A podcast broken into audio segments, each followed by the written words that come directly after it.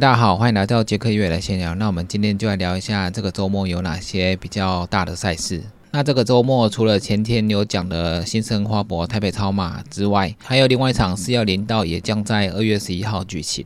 那这个四幺零道很早之前本来就要举办了，但是因为疫情的关系，所以它有延赛。那它的组别分为一百 K、八十 K、六十 K，还有三十 K。那一百 K 的爬升大概五千二，八十 K 的爬升大概四千。六十 K 的爬升大概三百，三十 K 的爬升大概一百二。四幺零到越野赛的起跑点在泰雅度假村。一百 K 的组别起跑是凌晨四点钟，那它限时二十八小时。那八十 K 的组别起跑也是凌晨四点钟，它限时是二十六小时。那六十 K 的组别是早上六点钟出发，它的限时是十八小时。三十 K 的组别也是早上六点钟出发，它的限时是十一小时。它的赛道主要是以林道为主，所以它的可跑性算是蛮高的。但是它有经过一些白毛山、阿冷山、太郎山、次郎山，所以还是有一些爬升的地方。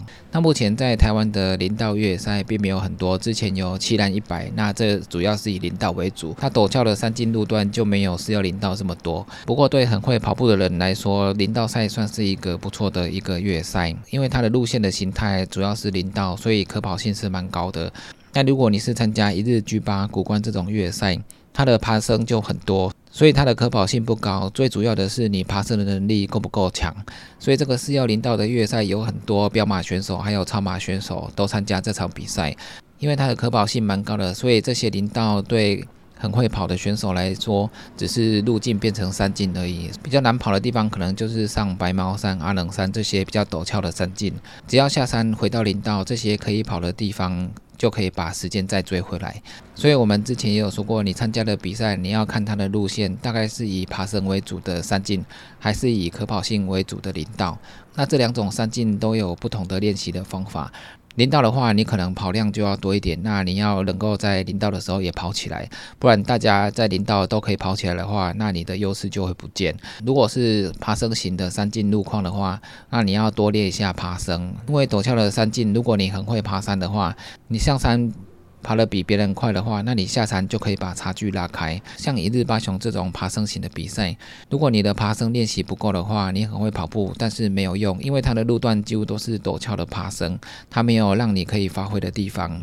除了下山可能有一些柏油路或比较平坦的山径可以跑之外，其他的都是以爬升为主。所以如果没有特别去练爬升的话，在这场比赛是占不到什么优势的。是要零道的话，因为它可跑性的山径比较多，所以你要多练你的跑步的能力。如果你在林道可以持续的奔跑的话，那你的时间就不会浪费太多。所以爬升型的赛道和可跑性的赛道本来就是需要不同的练习。四幺林道需要爬升的地方，它也是非常陡的。所以在四幺零道当中，你要在爬过陡峭的爬升之后，回到林道，你还是可以跑起来，这样你的成绩应该就会很不错。中间的补给规划还有休息的话，自己都要多注意一点。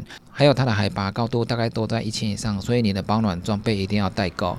主办所说的强制装备，每一项你都要带在身上。主办会要求这些东西，都是为了你的安全，因为主办一定会比你更熟悉赛道的状况，所以大家一定要遵守主办的规定。我们可以安全的回到终点，那我们才有机会在下一次的时候，我们再修正我们的练习状态，然后再拿到更好的成绩。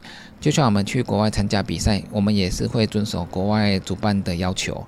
那遵守主办的要求，那你完成这场比赛才算是完整的一场比赛。而且长达一百公里的越野赛事，主办方工作人员一定有做很多的准备，所以他在安全上面，还有补给的上面，还有一些路线的规划。还有人员在赛事中的安全确保，主办一定是会做很长久的规划，以确保整个赛事选手们的安全。因为在山径中办越野赛并不容易，山径中要救援也不容易。如果自己跑到某一段跑不下去，也要遵守主办方的规定，到主办方规定好的撤退点，那去那边主办方也比较好帮你处理一些你的状况。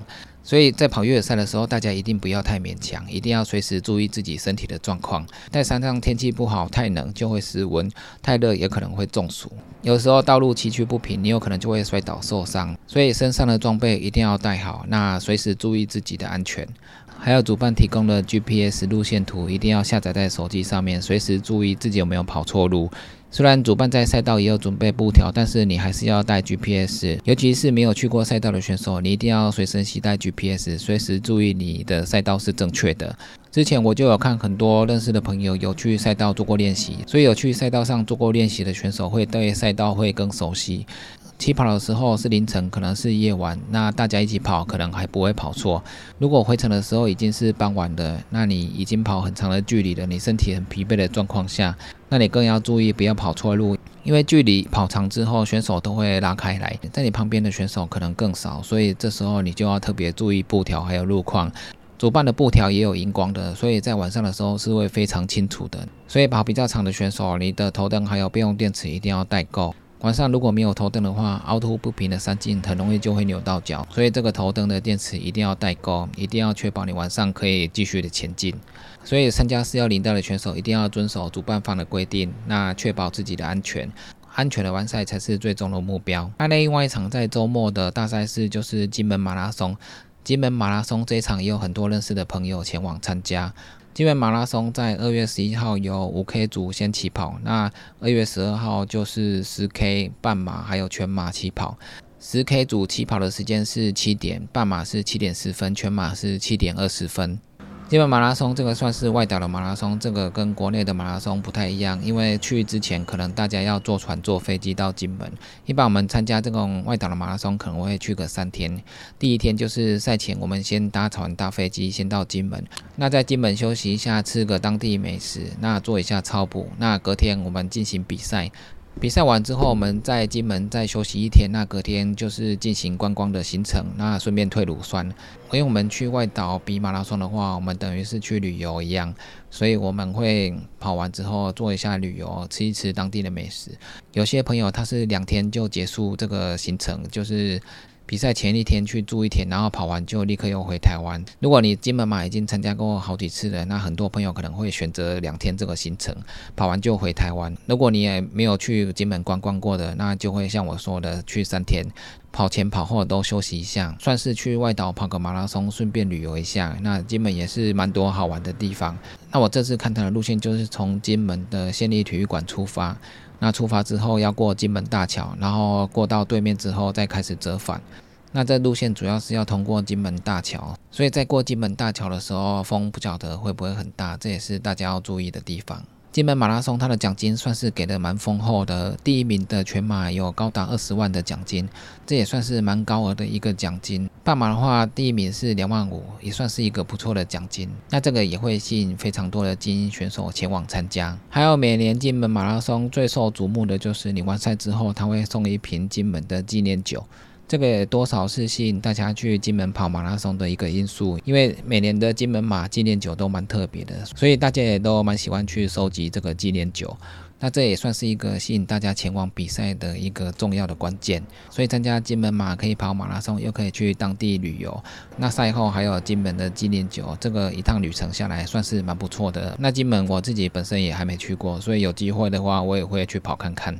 金门除了马拉松之外，在 Tua 也有办过金门的百 K 超马赛事，而且百 K 的超马赛事也都是蛮多人前往参加的，所以这种外岛的百 K 赛事也算是蛮吸引大家前往去比赛的一个因素。跑完之后再顺便观光旅游、退乳酸，那这算是一个蛮不错的假日行程。那这个礼拜我认识的朋友参加的三大赛事，大概就是。台北超级马拉松，还有四幺零道越野赛，那还有金门马拉松，那这场赛事都有蛮多选手前往参加比赛。那也预祝大家在这周末的赛事都能获得好成绩。那以上就是今天的捷克月来闲聊，记得订阅 YouTube、按赞 FV 粉丝页，还有追踪 IG，就这样喽，拜拜。